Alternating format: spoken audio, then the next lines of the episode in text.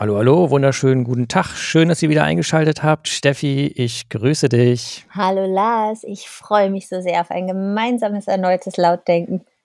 Ja, wir drehen mal wieder die Gedanken ganz auf laut.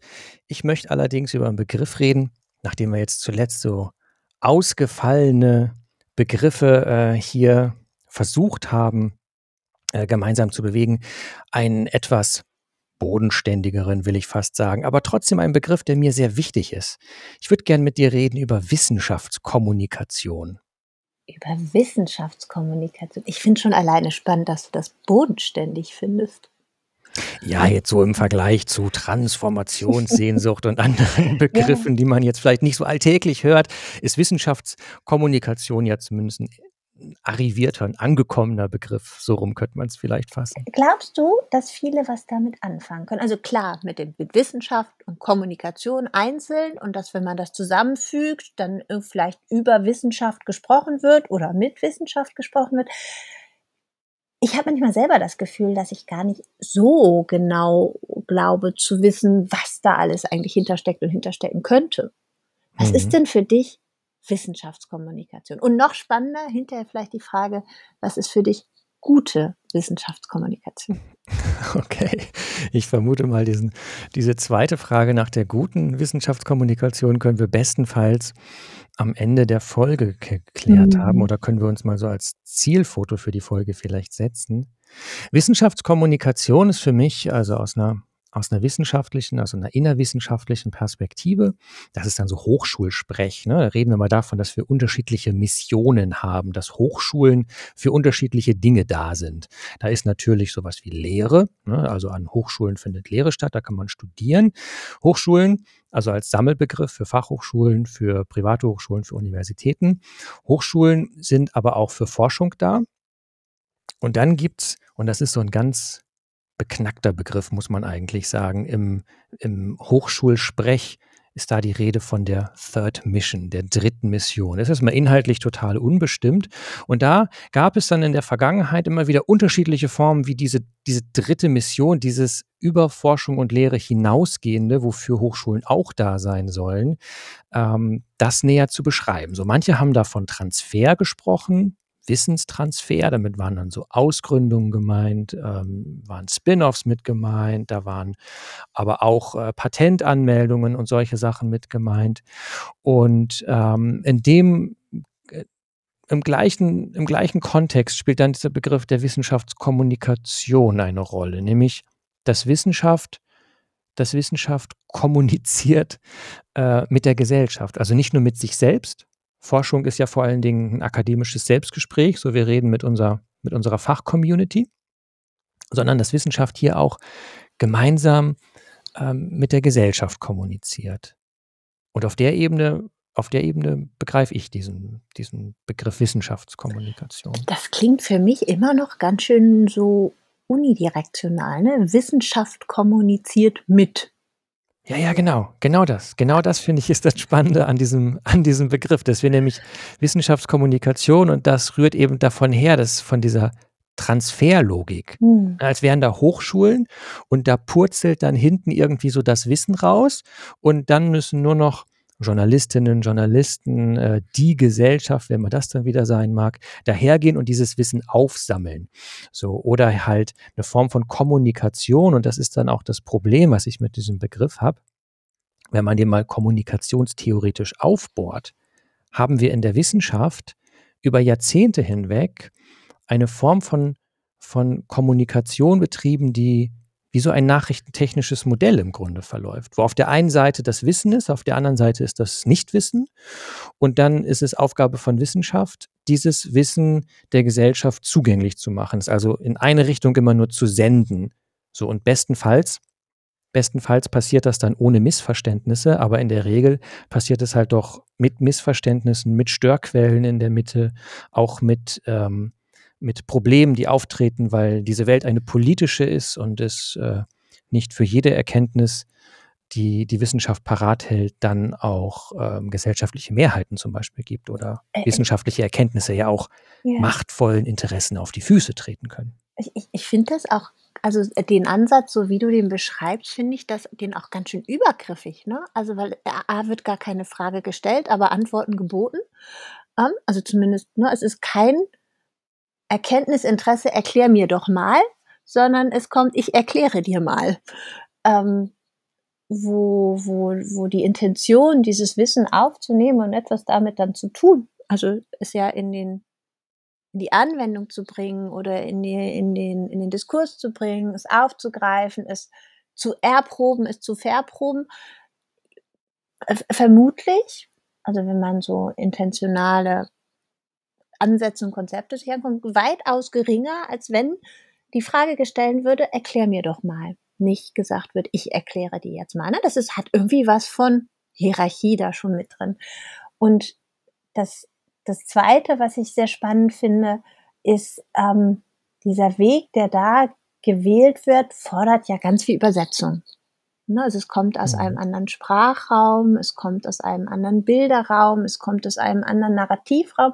Das heißt, es wird reduziert. Es muss irgendwo übersetzt werden und es wird in dieser Phase reduziert.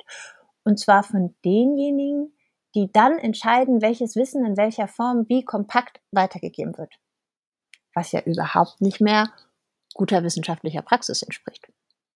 Mhm. Sondern da findet ein ganz großer Interpretations- und Verengungsmoment statt. Ja, ist genau, da sind wir schon genau an dem Punkt, wo ich das Unbehagen mit diesem Begriff habe. Mhm. Ja, und wo ich zugleich, oder was heißt mit dem Begriff? Das stimmt gar nicht, weil mit dem Begriff Wissenschaftskommunikation äh, ist erstmal überhaupt nichts falsch, sondern die dahinterliegende, häufig unbesehen praktizierte Kommunikationstheorie ist das Problem. Mhm. Also unser Verständnis von Kommunikation, dass da auf der einen Seite jemand ist, der sendet und auf der anderen Seite jemand ist, der grundsätzlich nur empfängt.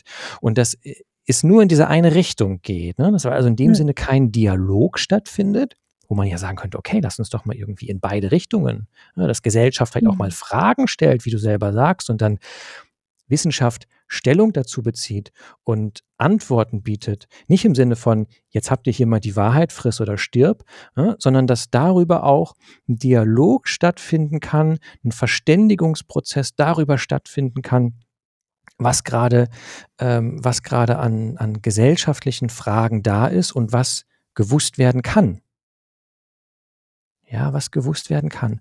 Und dafür, dafür brauchen wir im Grunde ein anderes Verständnis von Wissenschaftskommunikation. Ich würde nämlich gar nicht sagen, dass irgendwie, irgendwie unnötig oder sowas überhaupt nicht so. Wir haben jetzt gerade in den letzten Jahren wieder, völlig egal, ob wir jetzt Richtung Klimakrise gucken oder ob wir uns ähm, die Corona-Pandemie anschauen ähm, oder welche Verwerfungen auch immer. Ich meine, an denen mangelt es ja nun wirklich nicht.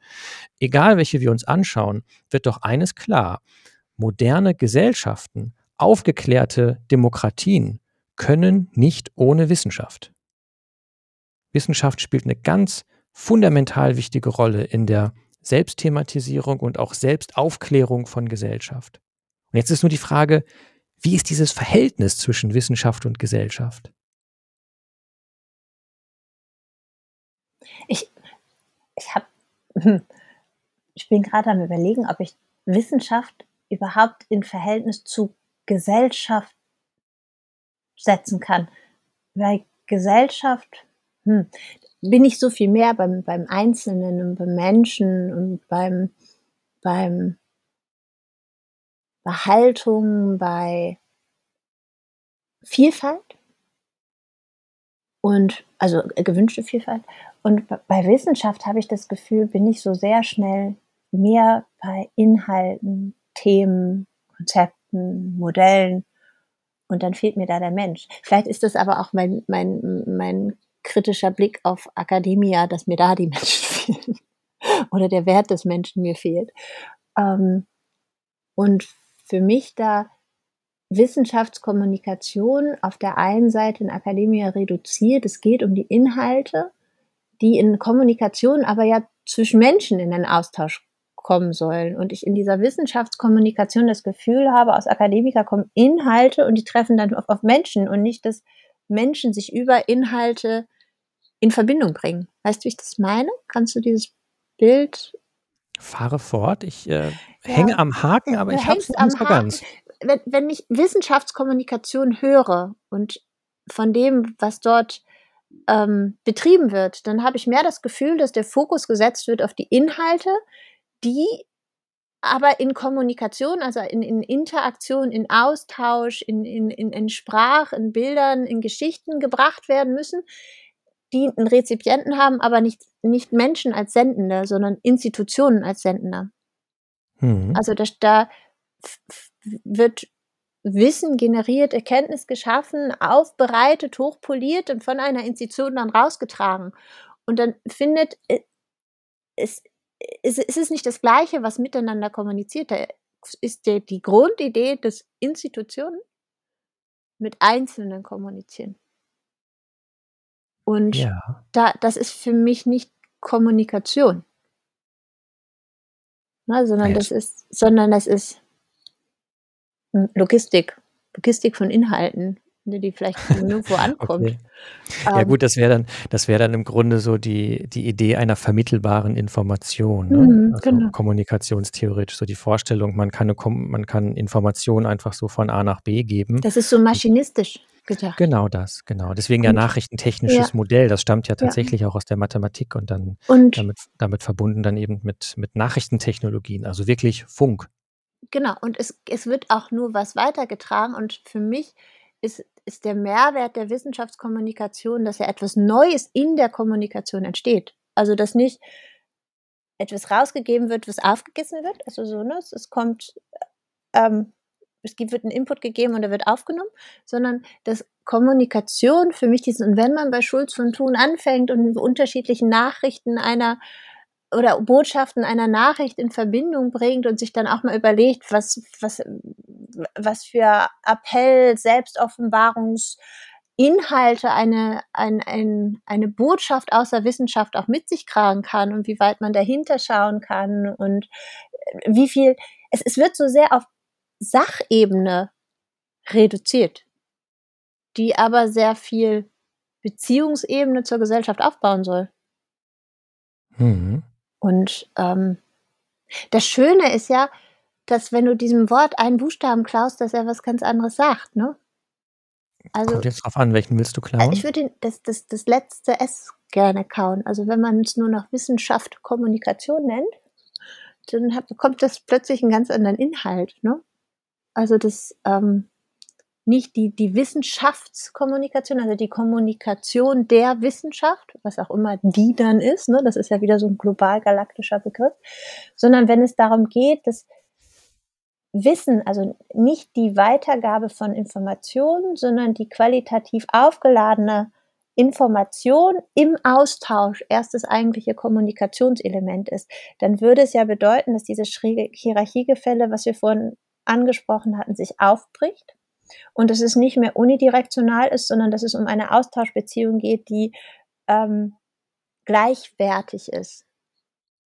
Mhm. Und das ist nicht dieses übergeordnete, es gibt eine Erkenntnis und wir sagen dir, wie die Welt funktioniert und das ist wichtig, sondern dass es darum geht, dass ein, ein, ein Wert geschaffen wird, eine Wertschöpfung tatsächlich oder und auch eine Werteschöpfung in, in der Wissenschaft stattfindet und dass dieser Wert in die Gesellschaft getragen wird, um daraus wie aus einem Rohstoff etwas Neues zu machen. Indem wir Datenlagen zur Klimakrise kriegen und sie in die Anwendung gebracht wird zu konkreten Herausforderungen. Indem dann aber diese konkrete Herausforderung auch formulieren können, wir brauchen andere Werte, wir brauchen andere Zahlen, wir stellen ganz andere Fragen. Ne, dass mhm. dieser, es, es gibt keinen Weg zurück oder wenig ja. Weg zurück in, in, in diesem sehr engen Verständnis von Wissenschaftskommunikation. Und wenn, es, wenn man dieses S klaut und nur noch davon spricht, von Wissenschaft, Kommunikation, ist es ja dieser Austausch darüber, dass eine Information von einer bestimmten Gruppe Menschen mit einem bestimmten Expertise und Professionalität aufgeladen wird zu vermeintlichem Wissen. Und mhm, dass der Austausch darüber dann das, was wichtig ist. Nicht der Inhalt, sondern der Austausch ist das, worum es geht. In dem Moment gilt es ja auch dann andersrum, ne? Kommunikation schafft Wissen. Ja. Also, ähm, dass, dass durch den Austausch auch eine neue Form von Wissen entstehen mhm. kann. Dann eine sehr praktische, die was zu tun hat mit den jeweiligen Lebenswirklichkeiten derer, die dort kommunizieren. Aber du hast gerade die, die Fakten zur Klimakrise angesprochen. Und ich Mhm. finde, gerade an dem Beispiel lässt sich das ganz wunderbar illustrieren, was ich vorhin meinte, ähm, dass durch diese Gerichtetheit, diese Vorstellung auf der einen Seite Empfänger, auf der anderen, Mhm. ähm, oder auf einer Seite 'n Sender und auf der anderen Empfänger und in der Mitte dann irgendwie 'ne Störquelle, ähm, dass diese Idee einer vermittelbaren Information, ähm, dass das nicht funktioniert. Mhm. Das können wir ja an kaum was so gut sehen wie eben an unserem gesellschaftlichen Umgang mit der Klimakrise. Also, wie lange ist dieses Wissen schon da? Und wie lange kommuniziert in dem Sinne Wissenschaft, aber halt nachrichtentechnisch, ne, im Sinne von, Mhm. ich, äh, sende mal die ganzen Befunde hinaus und dann wird die Gesellschaft schon die erforderlichen Schritte einleiten, um damit was zu tun. Wie lange tun wir das schon? Das ist mittlerweile seit 'nem halben Jahrhundert. Seit 'nem halben Jahrhundert ist im Grunde genommen klar, dass so, wie wir wie wir wirtschaften, wie wir leben, dass das so nicht weitergehen kann. Und zugleich gibt's dann eben wieder sehr machtvolle Instanzen, die eben auch mit der Autorität von Wissenschaft auftreten Mhm. und genau das Gegenteil behaupten. Das hat also, grade wenn wir in, äh, ökonomischen Kontexten zum Beispiel unterwegs sind, ne? Wie viel wie viele Maßnahmen gegen die Klimakrise wurden verschleppt im Namen von vermeintlichem Fortschritt und Wachstum und ökonomischem Wohlbefinden und so weiter und so fort. Also, erschreckend viel. Und das hat damit zu tun in meiner Wahrnehmung zumindest damit zu tun dass wir hier, äh, einerseits epistemische Gewalt ausüben. Mhm. Ja, also, dass mit der Autorität von Wissenschaft gesprochen wird, dadurch Diskurse gesetzt werden und die gewissermaßen aufgezwungen werden, indem gewisse Regeln ähm, gewisse Regeln angeordnet werden, Begriffe angeordnet werden, Denkfiguren angeordnet werden, Konzepte angeordnet werden, so was äh, so 'ne Vorstellung von Wirtschaft zum Beispiel als, ähm, ein in sich greifender Funktionsapparat, der in einem permanenten Wechselspiel aus Angebot und Nachfrage in irgend 'n Gleichgewicht gerät oder Mhm. was. Ja, das sind so Figuren ähm, das sind so Figuren, die sich gesellschaftlich verfestigt haben durch Wissenschaftskommunikation, was 'n Problem ist, wenn wir ähm, wenn wir jetzt an anderer Stelle in politische Gestaltung auch gelangen wollen, grade auch in in Bezwingung der Klimakrise. Und an anderer Stelle wird werden dann ähm, werden dann Veränderungserfordernisse kommuniziert, aber halt so abstrakt so abstrakt, dass sie unfassbar leicht verdrängt werden können, weil sie eben, wie du selber sagst, mit den Menschen selbst nix zu tun haben oder mit Mhm. der eigenen Lebenspraxis, vielleicht lässt es sich so noch konkretisieren, mit der eigenen Lebenspraxis nichts zu tun hat. Also, machen wir's mal konkret, ähm, Bezug auf CO2-Emissionen und Äquivalenten, also auf 'ner abstrakten Ebene, dass da 'n paar Kilometer über unseren Köpfen 'ne große Blase, äh, entsteht, die immer größer wird und größer wird und größer wird und im Grunde das Gleiche macht oder uns im Grunde genommen es so ergehen lässt wie die Gurken im Gewächshaus. So, ähm das haben wir auf 'ner abstrakten Ebene kapiert. Mhm. Aber was heißt das jetzt? Offenkundig reicht diese Art von Information nicht aus, um auf anderer Ebene ins Handeln zu kommen. Ins Umsetzen zu kommen oder ins Ja, nicht nur 'ne Umsetzung. Es ist ja ist Mhm. ist ja nicht so, dass irgendwo 'n wissenschaftlicher Masterplan veröffentlicht Mhm. wurde und und das sind jetzt die 5 Schritte und die müssen umgesetzt werden, sondern einfach nur anzuerkennen, da ist 'n Problem und Wissenschaft macht seit 50 Jahren darauf aufmerksam. Das sind sehr gravierende Probleme. Aber irgendwie gelingt es nicht, aus dieser Situation heraus 'n konstruktiven Umgang damit zu entwickeln. Was haben wir alles für Freiheiten verloren, weil wir diese Dinge verschlafen haben? Ja, beziehungsweise verschlafen oder sie uns nicht erreicht haben, ne? Ich glaube, wir waren durchaus teilweise ganz schön wach, aber es ist ist nicht es hat nicht angedockt. Es war nicht es wurde Ja. nicht für relevant empfunden. Ich meinte das Schlafen jetzt nicht im wörtlichen Sinne. Na Also, wir haben hm. irgendwie nicht das Erforderliche getan. So, wir haben Hm. 2022 und reden immer noch über Kohle und Gas und Atomkraft und dass das jetzt neuerdings sogar nachhaltig neu sein soll. anders, ne? Also, wir ist ja noch schlimmer, ne? Wir reden noch mal wieder neu anders darüber. Ähm, äh, äh, verschlafen ist für mich gar nicht dieses wirklich physisch Einschlafen, sondern gewisse Dinge nicht mehr wahrnehmen, ne, weil sie so nicht nicht ans Bewusstsein rankommen. Also, Schlafen kann ja sogar sehr bewusstes Denken sein und sehr produktiv im Kopf abrattern. Für mich ist es mehr dieses, ähm dieser dieser Grundgedanke dahinter, dass wenn nicht wieder und wieder ein Austausch stattfindet, sondern gesagt wird: „Wieso wir haben das doch zur Verfügung gestellt.“ Ne, dann ist das zur Verfügung stellen, ne? Wissen zur Verfügung stellen, ist ja so was von hm, was ist denn jetzt ein höfliches Wort? Ähm Überheblich? Niedrigschwellig. Niedrigschwellig in dem, wie es transformativ wirken kann mit: „Wir wissen's besser, bitte hier ist es und tu jetzt was damit.“ Und es ist zieht sich so ein Stück weit aus der Verantwortung zurück und gleichzeitig ist es aber so, dass es so was wie ein, ähm ein ein Bezug zu dem ist, ne: „Wir waren jetzt verantwortlich fürs Wissen, jetzt seid ihr dran.“ Ohne dass das konkret wird, was das denn heißt jetzt, ihr seid dran und womit Mhm. denn und wofür denn? Und dann gesagt wird: „Na ja, das kommt ja von den Wissenschaftlern.“ Also, es wird wie so 'n Pingpong dann hin und her gespielt. Blöderweise macht er nur auf keiner Seite Punkte. Und Mhm. es verändert sich gar nichts.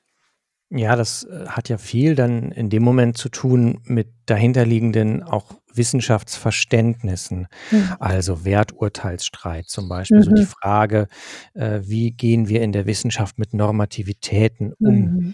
Ähm, was ist überhaupt die Aufgabe von Wissenschaft? Und das sind ja Dinge, die selbst auch innerhalb der zurückliegenden, ähm, 50 Jahre sich sehr geändert haben. Also so die Mhm. Vorstellung, wofür Wissenschaft da sein soll. Kann kann man deiner Meinung nach denn Wissen kommunizieren? Oder entsteht Wissen erst in der also wa was für 'n Kommunikationsmodell oder Konzept würdest du denn dahinter sehen oder was wichtig wäre, dass sich das, was du als aktuelle Herausforderung beschreibst, dass zwar die Erkenntnis da ist, es es aber nichts bringt, ne? Ich weiß es, aber es passiert nicht. Was braucht es denn für 'n Kommunikationsmodell, damit sich das ändert? Ich würde sagen, wir brauchen mehr Wissenschaftskommunikation als Dialog. Mhm. Als Dialog, wo, ähm, nichtwissenschaftliche Akteurinnen und Akteure, ja, das ist dann die Mhm. gestellte akademische Variante dafür, dass es auch Menschen jenseits der Wissenschaft gibt, ähm, dass die dass die gleichberechtigt dass wir gl Mhm. in gleichberechtigte Dialoge gehen. Das heißt, mit gleichberechtigt meine ich nicht ähm, dass wir irgendwie dieselben Ausgangsvoraussetzungen oder so was hätten. Das wäre ja auch naiv. Also, grade in der Wissenschaft ist häufig so eine immense Expertise für einige für dann sehr enge Themenfelder häufig, aber da sind Menschen, die sich über Jahre, stellenweise Jahrzehnte mit etwas beschäftigen. Es wäre hoffnungslos naiv zu meinen, die Mhm. ähm, dass wir da gäbe es keine keine Asymmetrie oder so etwas, sondern anzuerkennen, dass akademisch produziertes Wissen das eine ist und dass es aber noch ganz viel erfahrungsbezogenes Wissen auf der anderen Seite gibt und dass wir jetzt nicht sagen können, das eine ist das höherwertige Mhm. Re höherwertigere, so ist es richtig. So, sondern zu sagen, es ist erst mal erst mal prinzipiell gleichwertig und jetzt bringen wir diese unterschiedlichen Wissensbestände, also das praktische Wissen, was Menschen in Organisationen, was Menschen in in ihren Familien, was Menschen in ihrem Kegelverein, auf'm Sportplatz oder sonst wie erstellen, ja? Diese Art von Wissen, die bringen wir in ein Gespräch, in einen Dialog mit Wissenschaft. Also wirklich was Dialogisches. Und dann verständigen wir das. Im Grunde genommen also auch die ähm, die Verbindung von wissenschaftlichem und außerwissenschaftlichem Wissen. Darum darum würde es mir gehen, so was wir jetzt in der Wissenschaft seit einigen Jahren so als Transdisziplinarität auch wieder so 'n grausamer Begriff, muss Mhm. man morgens dreimal vorm Spiegel üben, dann klappt's. Ähm, also als Transdisziplinarität beschreiben.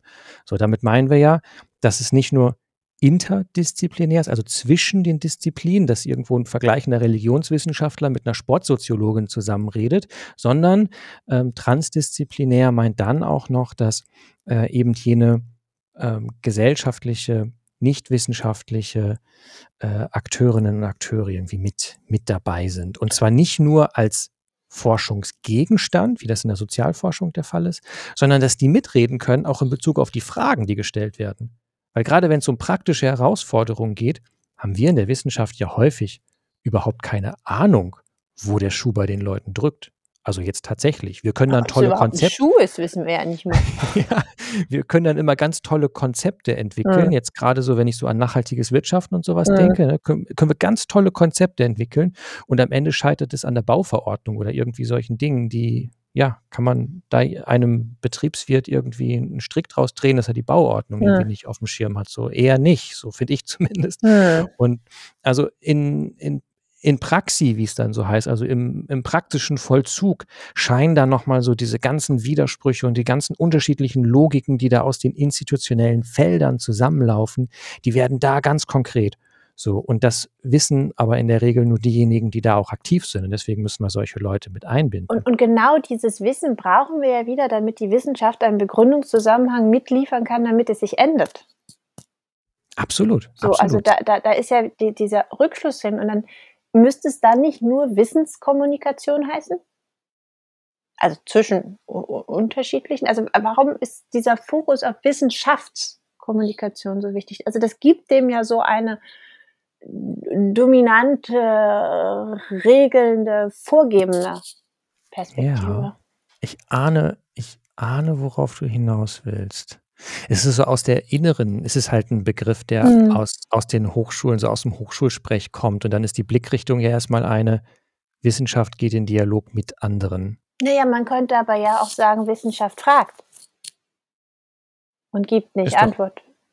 aber das Fragen oder das Antworten steckt doch in Kommunikation erst mal nicht drin, beziehungsweise wenn wir's Hm. als Dialog nehmen, dann dürfen beide fragen und beide dürfen antworten. Mhm. Sie es ist für für mich wäre dieses dialogische Konzept aber, dass nur ein Raum geschaffen wird, in dem man sich begegnen kann. Mhm. So und dieser Form aus der Wissenschaft heraus gibt ja schon so was wie wie Steigerung mit. Und und und und Prägung mit und und Vorgabe mit und setzt Rollen vor und strukturiert Prozesse und hat 'ne bestimmte Idee dahinter schon, wo Wertigkeiten und Währungen entstehen aus diesem Form der Kommunikation raus. Und wenn's nur um Wissenskommunikation gehen würde, dann wäre es der Auftrag, der ja auch durch die Hochschulen, ähm, getragen werden könnte, nicht den Prozess der Kommunikation zu gestalten und zu dominieren, sondern den Raum dafür zu schaffen, dass es stattfinden kann. Das wäre für mich eine ganz Mhm. andere Aufgabe. Mhm. Also nicht zu Scheint mir sagen, wir füllen den Raum, sondern wir schaffen den Raum. Aber füllen ihn in Teilen auch. Ja, natürlich, aber das ist nicht der der Urzweck. Ja, Oder der okay. der der Mhm. Hm, also für mich ist ist ist da die Frage zwischen Zweck und Mittel, wenn man dieses Wort aufnimmt, was ist Zweck und Mittel zwischen Wissenschaft und Kommunikation? Mhm. Also ist ist Wissenschaft da hm, das Mittel oder ist die Kommunikation das Mittel und zu welchem Zweck betreibe ich beides?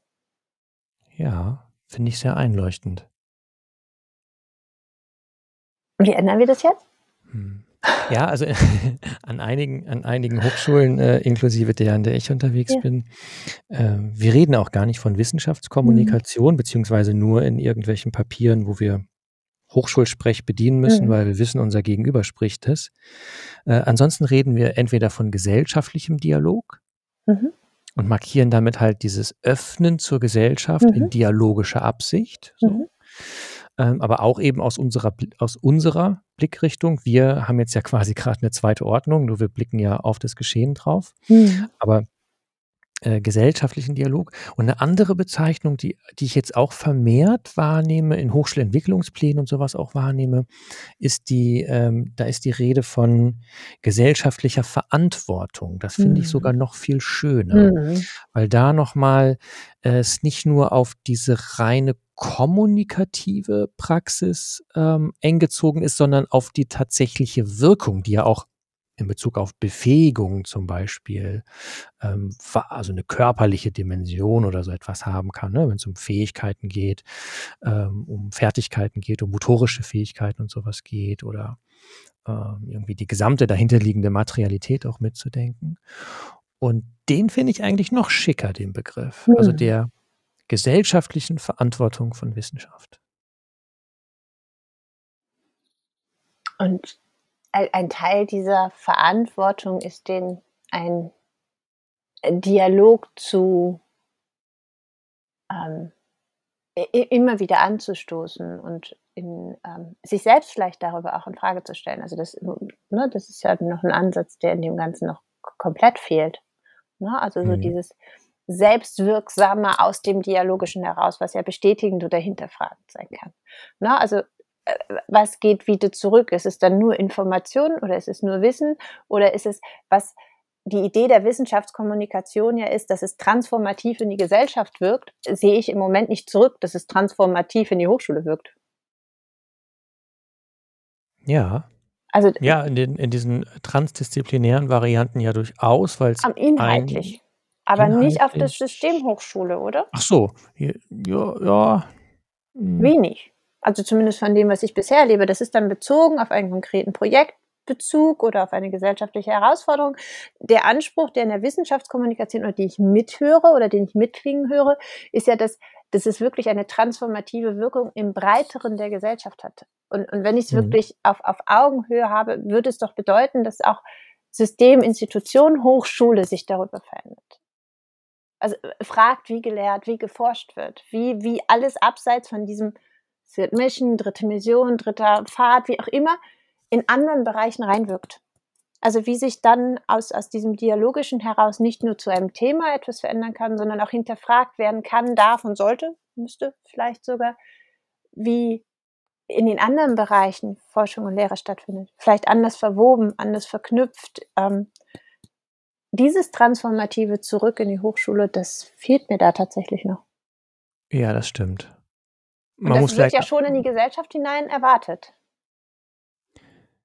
In die Gesellschaft hinein erwartet, ja, weil es sich ja aber auch auf eine gesellschaftliche Praxis dann in der Sache häufig bezieht. Ne? Wieso sollte sich dieser dialogische Ansatz nicht auch auf eine wissenschaftliche Praxis beziehen dürfen?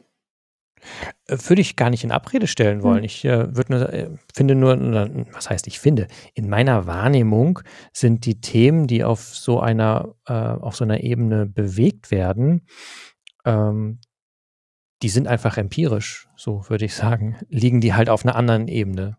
Wie meinst du das? Die liegen empirisch? Naja, das sind, das sind, das sind halt, äh, das sind halt Themen, die dann in dem Sinne nicht eine, eine akademische Praxis meinen, sondern halt eine eine ähm, unternehmensbezogene oder wenn es um Schule geht oder wenn es um Politik geht oder um sonst was geht, aber nicht eine wissenschaftliche Selbstbeforschung gewissermaßen. Warum denn aber bloß nicht? Sie könnte doch ja, wunderbar mitschwingen und mitgeben ja. und, und, sich selber auch weiterentwickeln, um ähm, aus dem, was aus dieser Praxis entsteht, auch zu, mitnehmen zu können, wie anders gefragt und Antworten zusammengebracht werden, wie ein gemeinsames und gleichzeitiges Beforschen von allen am Dialog Beteiligten noch einmal anders stattfinden kann. Also mhm. mir, mir, fehlt so ein bisschen dieses, und dann bin ich wieder bei meinem Lieblingswort, dem Unternehmerischen, das aus, aus diesem, dieses, diesem Gestaltungspotenzial heraus über das Thema hinaus. Also was kann auch Hochschule über sich und über die, die, die eigentlichen gemeinsamen Praktiken lernen, wo, wo vielleicht zum Beispiel eine Trennung zwischen Lehren, Lernen und Forschen gar nicht mehr stattfinden muss, sollte, könnte, mhm. sondern aus zu bestimmten Zusammenhängen und Themen heraus, die ich in einer anderen Praxis erlebe und im Austausch mit der Gesellschaft auch mit, mit ausprobieren darf, die dann zu übertragen in, in, in Lehr-Lernorte, in Forschungsorte und, und damit auch transformativ in das Hochschulsystem wirken könnte. Hm. Sowas gibt es ja, ne? Das ist dann häufig äh, gebunden allerdings an, an einzelne Personen, die sich mhm. sowas auf den Haken nehmen. Ja. Aber als, als äh, Systemgrad, also wenn das, mhm. wenn das jetzt hier die Analyseebene sein soll, wenn wir über die Wissenschaft reden in, in all ihrer Vielfalt, mhm. boah, dann haben wir es natürlich auch einfach mit einer Institution zu tun, die ist äh, wenn man nochmal den Bogen zurückspannt zur letzten Folge, was Wandelkonformität anbetrifft. ah, ich vermute, die katholische Kirche wird sich eher wandeln, als dass Wissenschaft sich selbst ähm, so fundamental verändert, wie du das gerade wie du das gerade in Aussicht gestellt hast, ähm, ist ja in Teilen auch gut, ja. ja. Ist ja ein immenses Privileg, also die, die grundgesetzlich ähm, verbriefte Freiheit von Forschung und Lehre, die ist natürlich ja. ein, Privileg, was auch zu bewahren ist und was auch unbedingt zu verteidigen ist vor sämtlichen die haben wir Verzweckungen. Aber jetzt gar nicht mehr so.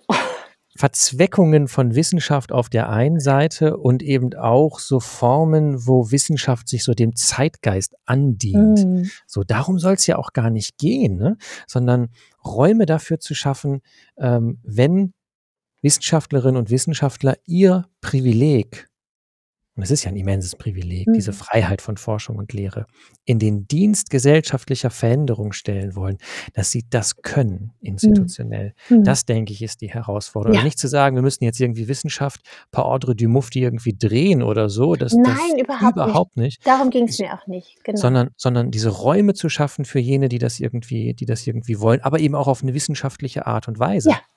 Das darf ja auch nicht unter den Tisch fallen. Also wenn ich jetzt vorhin vom Dialog sprach, äh, meine ich damit ja nicht, dass wir da mal in den nächstbesten Dorfverein gehen und die Leute fragen, sagen, wie seht ihr denn das jetzt so? Klimawandel? Ja, nein, vielleicht weiß nicht.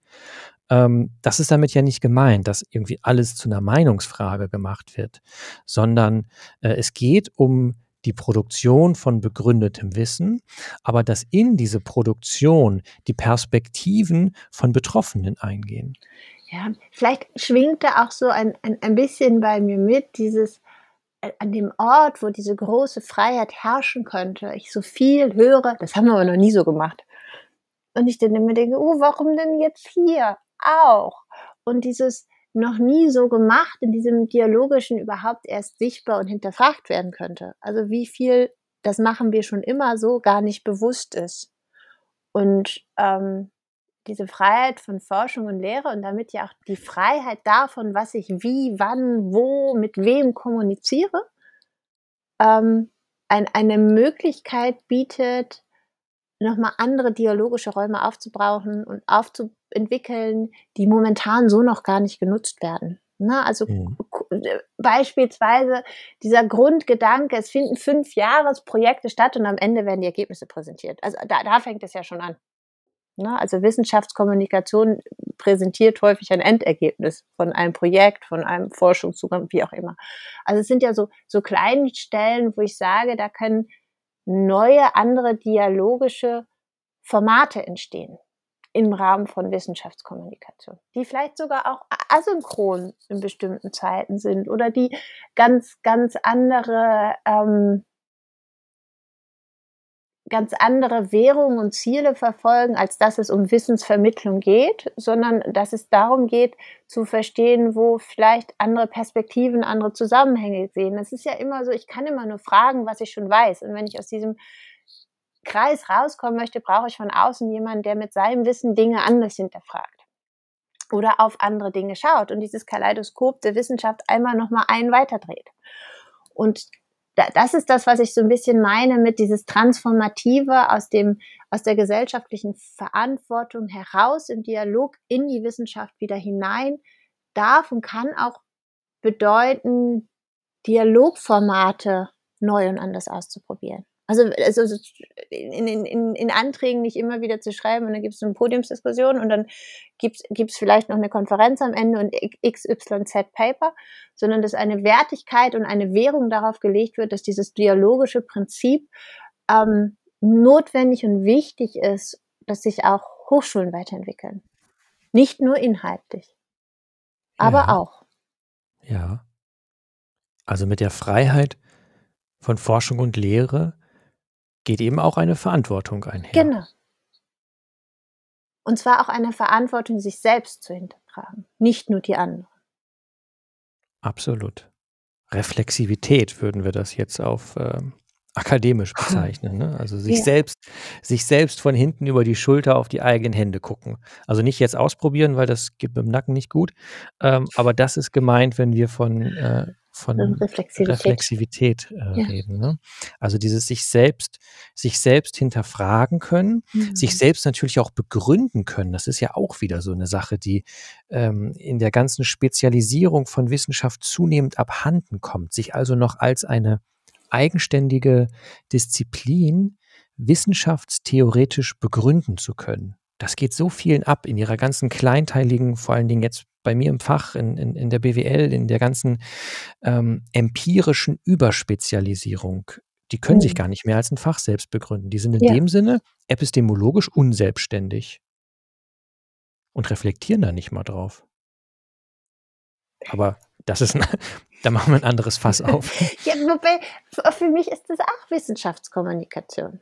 Also äh, äh, im Moment ist ja Wissenschaftskommunikation immer nur direkt raus. Also Wissenschaftskommunikation könnte ja auch ein Dialog mit, mit anderen Bezügen innerhalb der Wissenschaft sein. Also nicht konkret formuliert an einer Herausforderung, an einer Problemstellung, so wie wir es interdisziplinär oder in Ansätzen transdisziplinär finden, sondern einfach aus Neugier und Interesse heraus. Also Kommunikation ist ja nicht nur und muss ja nicht nur ähm, der Ansatz sein, dass es mit einem Ziel verfolgt, sondern einfach nur aus Interesse zum Austausch. Ja. Was meinst du damit konkret? Interesse am Austausch? Hm, für mich findet Wissenschaftskommunikation im Moment immer gebunden statt. Also gebunden an ein, ein Thema oder einen Fokus und nicht an der reinen Neugierde mal zu schauen, was macht eigentlich wer warum und was findet eigentlich wer spannend. So Wissenschaftskommunikation ist immer problemgebunden schon. Und nie, hat nicht einfach Neugier zum Zweck. Und ich glaube, da steckt noch ganz viel drin. Also wenn, wenn, wenn ich einfach mal tatsächlich wem anders über die Schulter schauen darf und einfach mal woanders hingehen kann und jemand schauen kann, was weiß ich, als Ökonom das Wort Wachstum mitnehme und gucke, was ein Biologe oder ein, ein, ein Nanotechnologe oder einer, der mit Riesenmengen an Datum arbeitet, was, was macht der eigentlich damit? Und neugierig sein und nicht zu sagen, ich bringe dir jetzt mein Wissen mit, sondern neugierig zu sein, was machst du da eigentlich? Und warum machst du das so, wie du das tust? Und eher darauf aus zu sein, nicht zu lehren, sondern zu lernen. Also für, für mich hat dieser, dieses Credo der Wissenschaftskommunikation immer so ein ganz starkes lehrenden Aspekt und kein voneinander, miteinander lernen Tenor. Mhm. Und den würde ich mir so wünschen. Und da nicht ein, eine Zweckmittelgebundenheit reinzubringen, mit was man damit erreichen will, sondern sich etwas entwickeln zu lassen. Und, und das mit dieser, dieser kindlichen Neugier nochmal anders hinzuschauen, zu verbinden und das auch zu dürfen und darin auch ein, ein Wert zu sehen und zu verstehen. Die Wissenschaft ist ja wie, wie ein unglaublich endlos in allen Dimensionen gezeichnetes Wimmelbild. Aber wir dürfen da nicht einfach drin rumwandern, sondern uns wird gesagt, da bist du jetzt eingeladen und genau da guckst du jetzt hin und zwar genau auf das. Aber vielleicht ist das viel spannender, mal unter den Stuhl zu schauen oder neben den Stuhl zu schauen oder was ganz anderes zu tun, wenn ja. man da im Vortrag sitzt. Und das fehlt mir so. Dieses, das, warum wir ja eigentlich mal losgegangen und ausgezogen sind, um Wissenschaft zu betreiben, aus, aus Neugier, aus Interesse, aus, aus, aus, dem, aus dem Wunsch, mehr zu erfahren. Mhm. Das, das höre und sehe ich so wenig in der Wissenschaftskommunikation, sondern das ist dann es hat einen Auftrag, einen klaren Auftrag und ist kein Raum für Ausprobieren. Und ich glaube, da ist, da ist noch ganz viel Möglichkeit drin. Ja, ausprobieren widerspricht dann in dem Moment dem Zeitgeist ähm, des irgendwie auch Quantifizierten ne? und dann des planvoll mhm. angelegten und erst recht des Projektförmigen, wo man ja im Vorfeld im Grunde mhm. schon sagen muss, was mehr oder weniger passieren wird. Ähm, ja, wo es hingeht sogar. Ne? Mhm. Also ohne was getan zu haben, so, ist es ja schon wichtig zu sagen, was es am Ende sein wird. Und also vielleicht ist es so ein bisschen, sagt dir das Stichwort Serendipity was? Ja. Okay. Mir fehlt in der Wissenschaft Kommunikation Raum für Serendipity.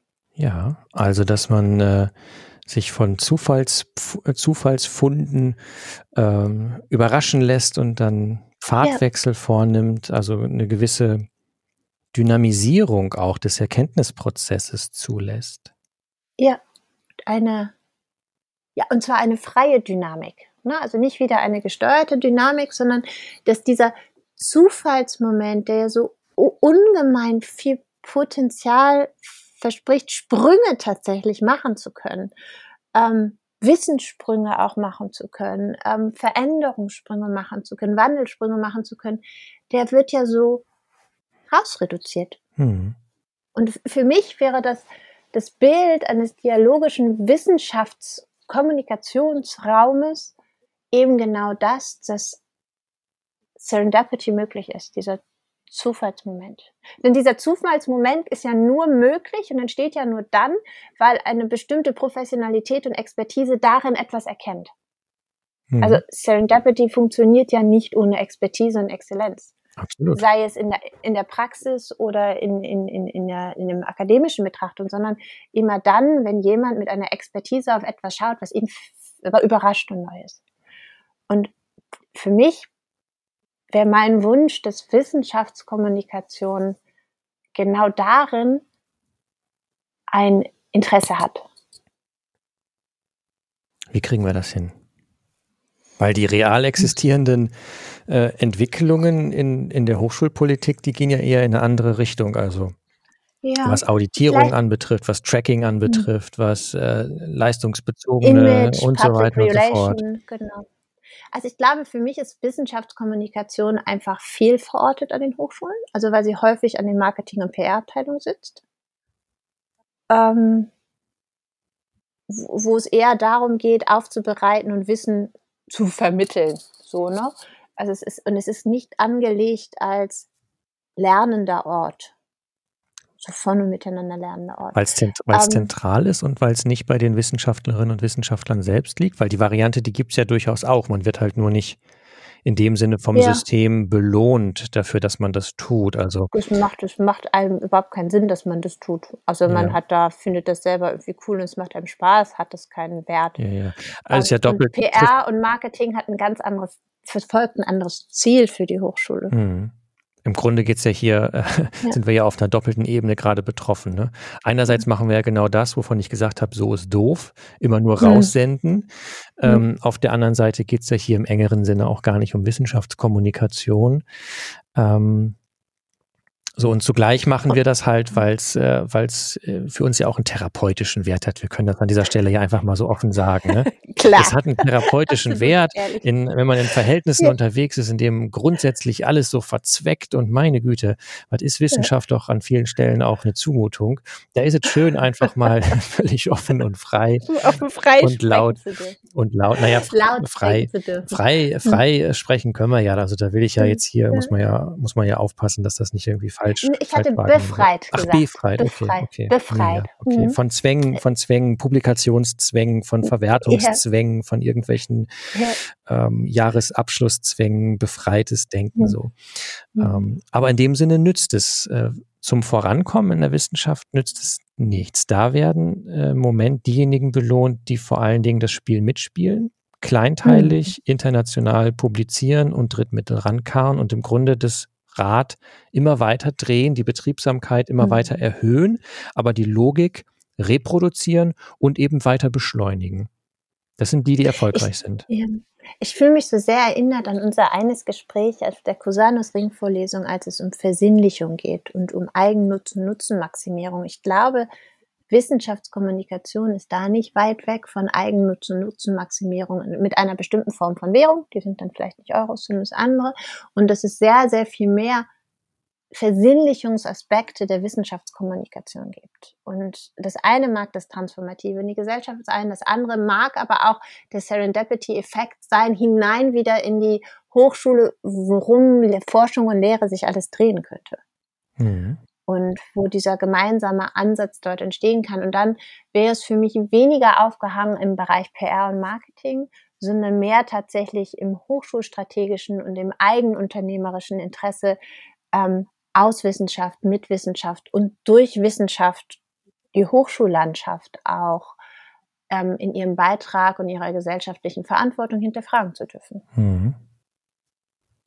Ja, und zugleich gibt es ja so viele so viele Kolleginnen und Kollegen, die ganz viel Wissenschaftskommunikation allerdings dann im, in dieser linearen, dieser, dieser gerichteten Variante äh, ja. betreiben, also die vor allen Dingen Erkenntnisse aus ihrer Forschung ähm, transportieren und vermitteln wollen, in der mhm. Hoffnung, dass sie mhm. jetzt genauso aufgegriffen werden und ähm, dann die erforderlichen Maßnahmen ergriffen werden.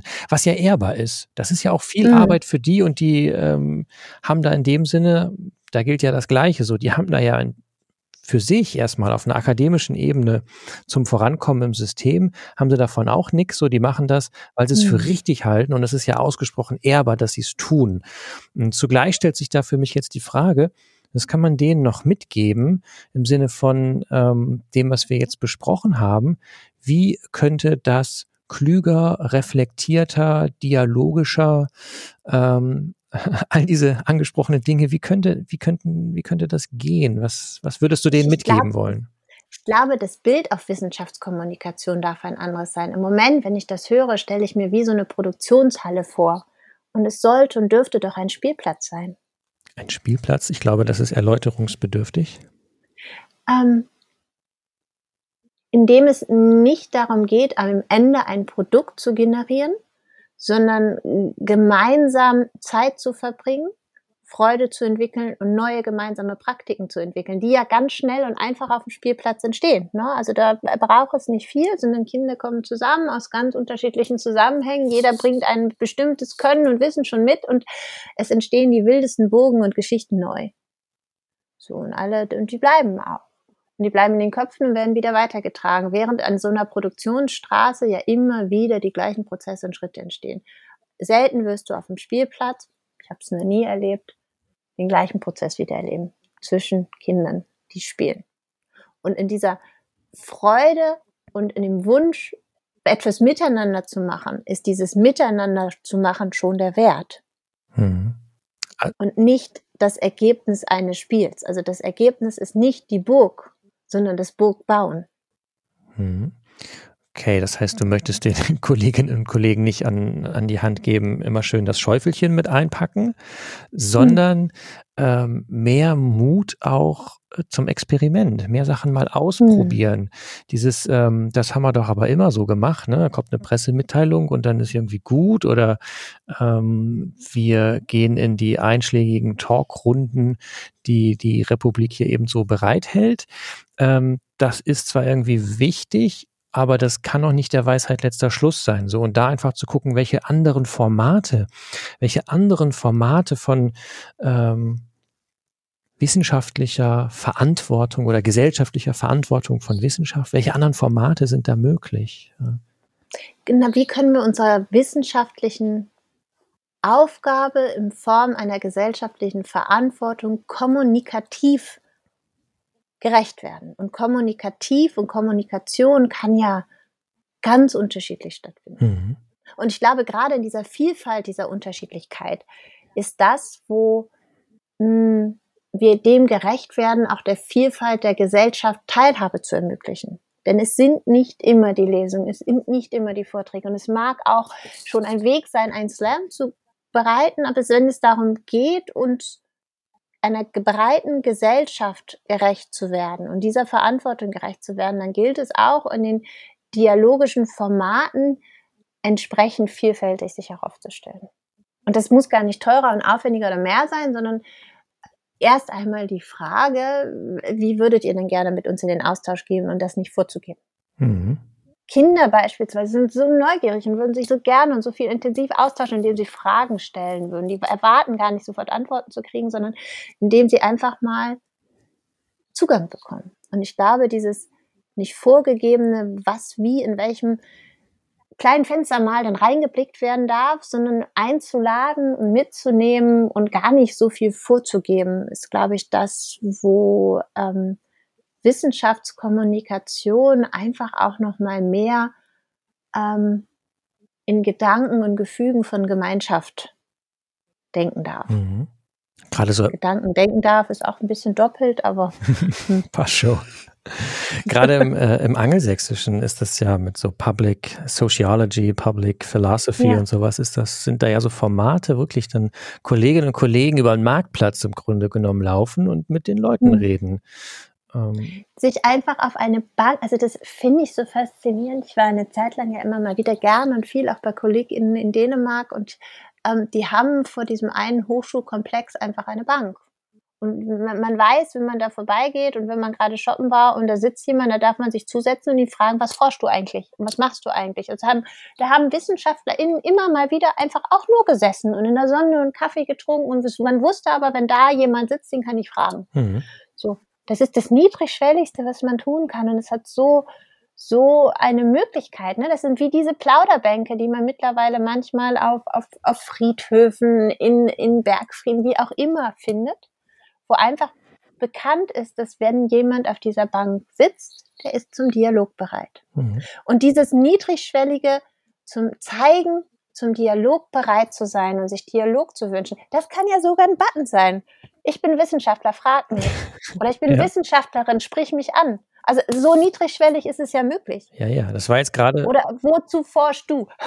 Gerade im Kontext von äh, Fridays for Future und den, dem Engagement der Scientists for Future ja. lief es ja genau so. Ne? Also ja. da war ja immer auch die, die Aufforderung, dass wir uns auf den ähm, auf den, äh, auf den Demonstrationen und den Streiks Zeigen. als solche auch zu erkennen geben, im ja. Sinne von, ey, wenn ihr Fragen habt, sprecht uns an. Spricht an. So, das genau. ist die genau. eine Variante. Wir haben jetzt gerade bei uns an der Hochschule neues Format, was wir ausprobieren wollen im Sommer. Wir haben das äh, das grüne Sofa genannt. Wir hatten irgendwann die mhm. letzten Monate mal so ein, so ein altes grünes Sofa bei uns im Hochschulgebäude gesehen und mittlerweile ist es weg, aber wir haben das Format danach benannt. Jetzt müssen wir mal gucken, vielleicht heißt es, vielleicht wenn wir dieses Sofa nicht wiederfinden und dann halt ein pinkes brauchen oder so, wird ja. das Format halt das pinke Sofa heißen. Also grün als solches erstmal nicht wichtig für die Geschichte. Ähm, wichtig für die Geschichte ist, dass wir ein Sofa haben und dieses Sofa dann irgendwo hintragen. Also zum Beispiel mhm. auf dem Marktplatz oder äh, mhm. auf irgendeinen Forumsplatz oder äh, in irgendeine Betriebshalle oder in irgendeine Schule hinein. Ja, und dann ist die Überlegung, da kann man sich draufsetzen. Ähm, da können Studierende draufsitzen, da können Kolleginnen draufsitzen, da können äh, äh, Menschen aus ähm, eben dann Schulen oder Organisationen, aus Betrieben, was auch immer, drauf Platz nehmen und dann kann man da in einen Austausch kommen. Mhm. Ich glaube tatsächlich, dieses Optionsräume schaffen, Möglichkeitsräume, auch da wieder dieses schöne Wort schaffen, ist viel, viel wichtiger als groß geplante Formate. Ja. Sondern dieses Zeigen, ich wünsche mir Dialog und ich, ich nehme mir Zeit für diesen Dialog und ansprechbar sein mhm. ist ähm, wichtig.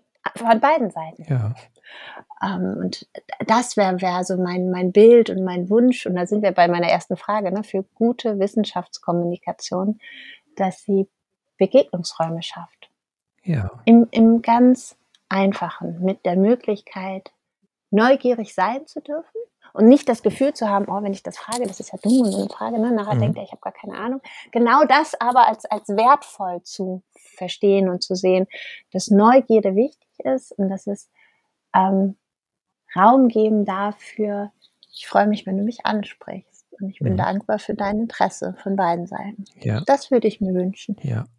Ja, es geht ja am Ende gerade auch nicht darum, dass Wissenschaft irgendwie vorschreibt, wie gelebt werden soll, hm. ja, sondern dass Wissenschaft Möglichkeitsräume eröffnen kann, dass Wissenschaft ähm, Begründungen für solche Möglichkeitsräume liefern kann, dass äh, Wissenschaft auch rechtfertigen kann, wie es geht, dass Wissenschaft natürlich auch problematisieren kann, welche welche Nebenfolgen mit bestimmten, ähm, mit bestimmten Lebensformen dann irgendwie auch verbunden sind. Aber Wissenschaft entscheidet darüber nicht. Wissenschaft kann aber diese Möglichkeiten aufzeigen. So, und Wissenschaft kann helfen, die Bedingungen für diese Möglichkeiten zu verbessern. Und in dem Kontext, in dem Kontext geht es am Ende, denke ich, für gelingende Wissenschaftskommunikation auch darum, dass wir als Wissenschaftlerinnen und Wissenschaftler uns nicht nur als Expertinnen für unsere jeweiligen Forschungsthemen begreifen, sondern dass wir Hochschulen auch wieder zu einem Ort machen, an dem die jeweiligen Fragen einer Zeit in aller Offenheit debattiert werden können. Mhm. Und das hat dann auch etwas mit mit, äh, mit Stadtgestaltung natürlich zu tun, ne? mit dem Hineinwirken in die jeweiligen Universitätsstädte oder Hochschulstädte, also auch um eine regionale Verankerung, dass Hochschule, dass Hochschulen so ein Ort sind, an dem solche Fragen oder an dem grundsätzlich erstmal alle Fragen gestellt werden können und an dem man gemeinsam nach Antworten sucht auf diese Fragen. Das mag ich sehr. Hochschulen ein Ort, an dem man alles fragen kann und an dem gemeinsam nach Antworten gesucht wird. Das ist ein, ein ganz für mich persönliches Bild auf Hochschullandschaft. Das ist dann tatsächlich Das gilt dann auch für Spielplätze, wenn ich jetzt so drüber nachdenke. Ja, da genau. darf auch alles gefragt werden und dann sucht man gegebenenfalls gemeinsam nach Antworten. Die sind dann nach, anders begründet ja. und die sind dann vielleicht mhm. etwas weniger systematisch in der Produktion des Wissens, aber ähm, andere Fragestellung an der Stelle. Genau. Sehr schön. Du, das hat doch wieder was gebracht. Ich danke dir sehr. Ja. Ich danke dir, ich Lars. Geh, das war ganz wunderbar. Ich gehe klüger, ich gehe klüger in den Abend, äh, als ich hier, als ich hier am Anfang in meiner grenzenlosen Naivität diesen Begriff der Wissenschaftskommunikation auf den Tisch gelegt habe. Ich finde, wir haben ihn gut mhm. bewegt. Ich danke dir. Das ich gut. auch. Ich danke dir auch sehr, Lars. Mach's gut. Dann lass uns das Denken wieder leise stellen und äh, vielen Dank fürs Einschalten. Wir hören uns. Ciao. Macht's gut. Ciao, ciao.